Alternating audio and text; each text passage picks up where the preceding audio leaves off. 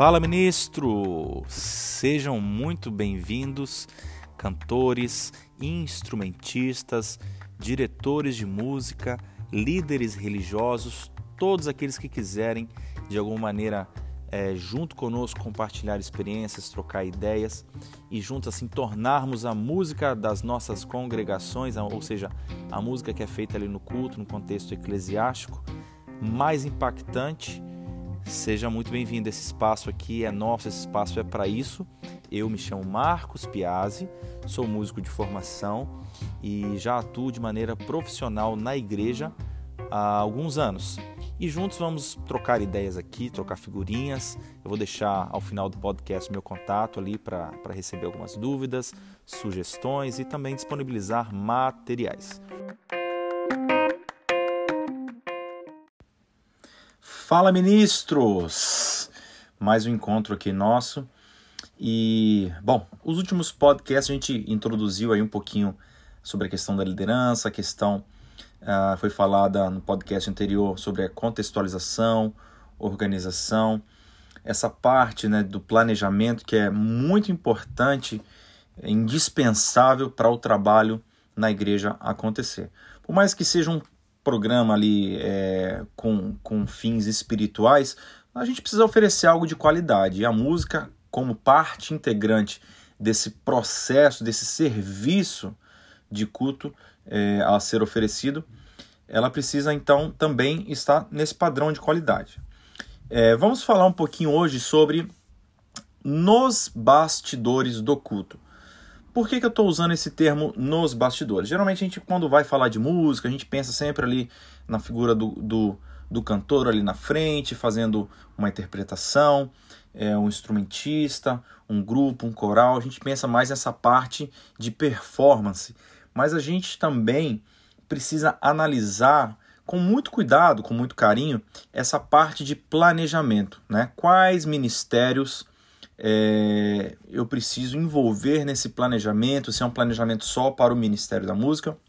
A gente falou no último podcast aí também sobre a, a, a importância de se parar durante a semana, enfim, no tempo que você tiver, e pensar no que você vai fazer para o culto. Eu conheço é, muita gente, né, músicos profissionais que, assim como eu, trabalham para a igreja que fazem planejamentos, alguns de longo prazo, alguns fazem planejamento de seis meses. Então, por exemplo, ali é, tem gente que já sabe exatamente naqueles seis meses quem vai pregar, sobre o que vai falar e já faz até a lista de músicas que vai ser cantada em cada culto, quais são as ou quais serão as pessoas, o grupo, o quarteto, o trio, enfim, que vai fazer ali a mensagem musical. É, há, há os seus prós e seus contras em planejar a longo prazo.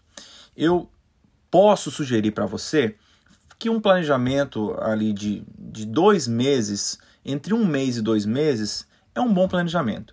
Por que, que eu falo isso? Porque é, há imprevistos, né? Então, assim, a pessoa planeja de seis meses, daí daqui a pouco ela resolve que é, vai precisar fazer uma viagem, né? E aí você não há comunicação e tal, porque está muito longe, a data está distante. Aí quando vai chegando perto, você vai é, entra em contato com a pessoa, a pessoa, ah, precisei fazer uma viagem e tal. Então por isso que eu sempre gosto e recomendo que trabalhemos com esse planejamento a curto prazo. Mas o que a gente pode incluir nesse planejamento e o que isso tem a ver com a questão de estar nos bastidores do culto, né? A gente é, como já falei aqui, pensa no músico ali como o ministro, o diretor de música, uma figura ali sempre ali na frente, e isso acontece realmente de fato. Mas o que significa estar nos bastidores do culto? É, qual a função do músico na igreja nesse contexto? A equipe de música geralmente é uma das primeiras a desempenhar atividades no culto. Né? Na maioria dos cultos, inicia ou se inicia com um momento de louvor, então acaba sendo também uma das que deveriam chegar mais cedo, toda a equipe, né? A gente vai, vai destrinchar um pouquinho mais ah, sobre isso, mas por quê? A fim de se organizar e prestar ali uma boa performance. A gente está falando de música, a gente não pode separar música de performance. Música é performance também, né? Mas lá na frente a gente vai falar um pouquinho sobre essa questão de arte, música, como é que a gente vai analisar isso, como é que a gente vai enxergar isso dentro da igreja, né? Mas olha só, quando eu falo equipe de música, não deve ser só uma pessoa que chega ali primeiro, o diretor de música ou tal. Precisa ser todo mundo. Se eu tenho uma banda ali, se eu tenho uma orquestra, a necessidade ainda é maior, né? Porque eu preciso chegar, montar os instrumentos, passar o som. Imagina, com certeza você já presenciou isso aí no meio ali do louvor, não sei o que, dá aquela microfonia, um cabo começa a parar de funcionar e ai, vira uma bagunça e daí por quê? Muitas vezes porque o som não foi passado. A gente sabe que tem horas que acontece mesmo, não tem como evitar, mas essa checagem, essa verificação, ela precisa acontecer nesse momento prévio, né, nos momentos prévios. Então, a verificação, por exemplo, das letras, a gente já falou isso aqui, que serão projetadas, alinhar isso tudo aí com a equipe é, de som, dar uma, uma passagem e definir esses detalhes que são é, essenciais para essa estrutura né, acontecer. É, mesmo que algumas coisas já tenham sido determinadas, o posicionamento dos cantores, instrumentistas, entrada e saída, o pessoal já saiba, já fez várias vezes, é sempre bom e sempre recomendável passar é, o som e, e, tudo que é, está relacionado a essa dinâmica para que a coisa realmente aconteça com, com seriedade e com, é, de fato, que seja inspirador, né? Não que aconteça lá no meio, tem uma bagunça, um barulho de microfonia, que é uma coisa que poderia ser evitada. É importante também ter um momento com a equipe, e isso aqui eu destaco como talvez a, o mais importante, onde vocês possam orar, pedir a Deus sabedoria para que possam conduzir de maneira sincera o louvor que vai ser feito ali. Às vezes, né, o pessoal chega tão, é, como diz, como diria é, a minha professora, uma professora que eu tive, chega todo esbaforido, né? Chega todo afobado e já plugam o, o, o, microfone ali, é, o, o, cabo, e já sai tocando e vai tudo de qualquer maneira e nem não tem nem esse tempo de relaxar, né? Assim, esse tempo de, de orar, de fazer ali uma rodinha ali e pedir a Deus que realmente conduza o que está acontecendo ali. Ler um verso ou fazer uma breve reflexão do papel que será é, desempenhado é um modo de tornar consciente essa utilidade e responsabilidade dos participantes, né? Nos cinco minutos anteriores ao serviço do culto, tem uma canção instrumental preparada com sua banda ou um solo de algum dos instrumentistas, como se fosse um prelúdio, né? Isso funciona muito bem. Isso serve para preparar o coração ou os corações daqueles que chegam um pouco antes e quebrar aquela velha tradição, como a gente falou aqui, desses ajustes em cima da hora. Eu sempre busco fazer isso e as, eu confesso que um momento ou outro a gente vai precisar ali, é, faltando ali é, nos 45 segundos do tempo, resolver algum problema. Claro, não estou dizendo que a gente precisa se isentar disso, mas o quanto nós pudermos evitar e ter aquele momento ali aprazível, é, 10, 15 minutinhos antes do culto, um clipe tocando, um instrumental acontecendo, dependendo da estrutura que você tem à sua disposição é extremamente importante. Partindo agora para a segunda parte é, do assunto desse podcast, nós falamos um pouquinho sobre os bastidores do culto e toda essa preparação e planejamento. E vou é, partir para a segunda parte agora e já é, finalizando e falar um pouquinho mais sobre a liderança. A gente não tem como desviar é, esse papel do músico ali dentro da igreja, do ministro de música, do cantor, enfim. E quando a gente começa a pensar em liderança, uh, o primeiro, primeiro impacto, ou a, primeira pessoa que precisa nos impactar e a gente precisa se inspirar nela, com certeza é Jesus. Né? Se a gente analisar o ministério de Jesus, que foi um exemplo prático de serviço, a gente vai enxergar o mais puro e real significado para essa palavra, ministério.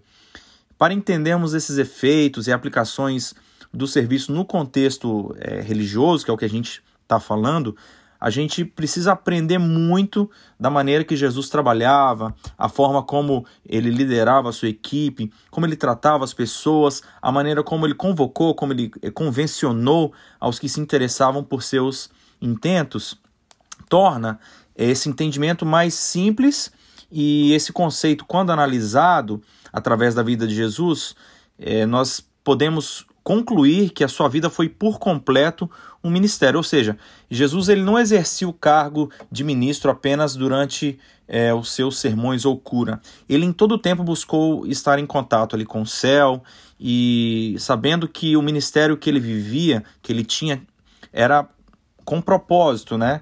E, e vidas seriam alcançadas através desse ministério. Então, esse é o primeiro passo para a gente analisar toda essa questão da liderança. Então, qual o principal papel ali nesse, nesse é, contexto de liderança?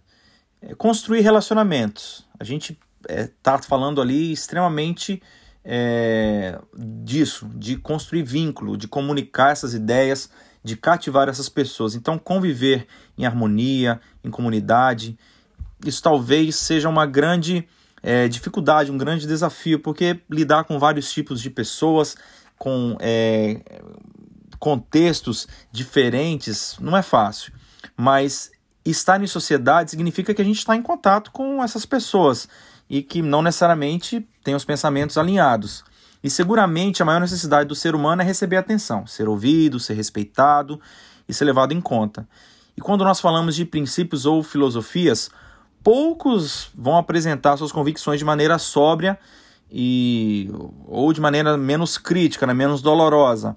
Então, uma hora ou outra, sabe, a gente vai precisar ouvir com atenção aquilo que nos chega, por mais que seja uma informação que a gente fala, poxa, mas isso não teve nada a ver, ou, sabe, tem sempre algo a que nós podemos tirar de lição sobre isso. Eu sempre procuro ouvir, né?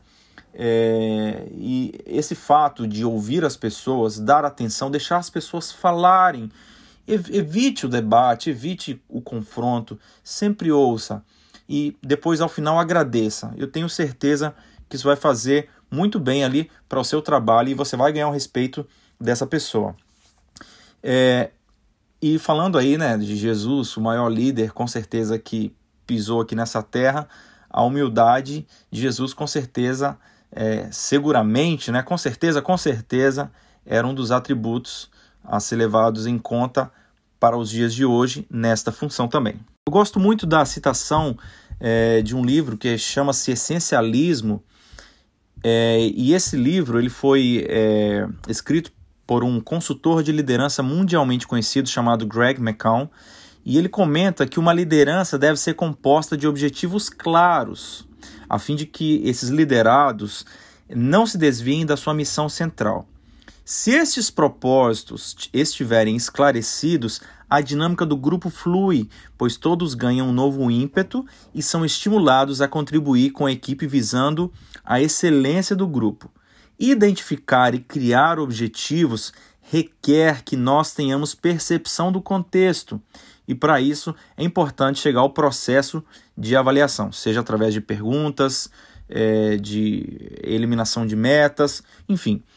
E eu quero já deixar, fazer uma introdução aqui para o próximo podcast, que a gente vai falar exatamente sobre esse ponto. Como eu avalio a igreja onde eu desempenho o meu papel de ministro de música? Quais as ferramentas que eu tenho?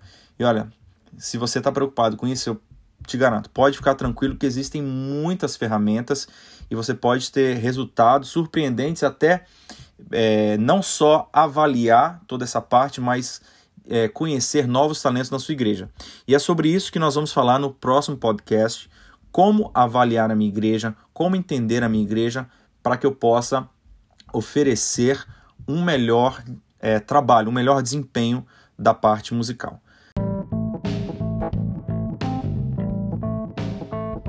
Muito bem, ministros do Senhor, quero deixar aqui como de costume o nosso contato, o nosso e-mail é marcos.piazzi.gmail.com. Você pode também nos encontrar nas redes sociais, é, no Facebook, no Instagram ou no YouTube. A gente tem ali alguns vídeos também sobre o assunto, pode ser que te ajudem também. Nos procure lá, é o nosso nome mesmo, Marcos Piazzi. Opa, o WhatsApp chamou aqui. É Marcos Piazzi. Piazzi se escreve P-I-A-Z-Z-I. Fiquem com Deus, uma semana abençoada e não se esqueçam, pensem, orem, Deus está à frente de tudo. Deus te abençoe nesse desafio.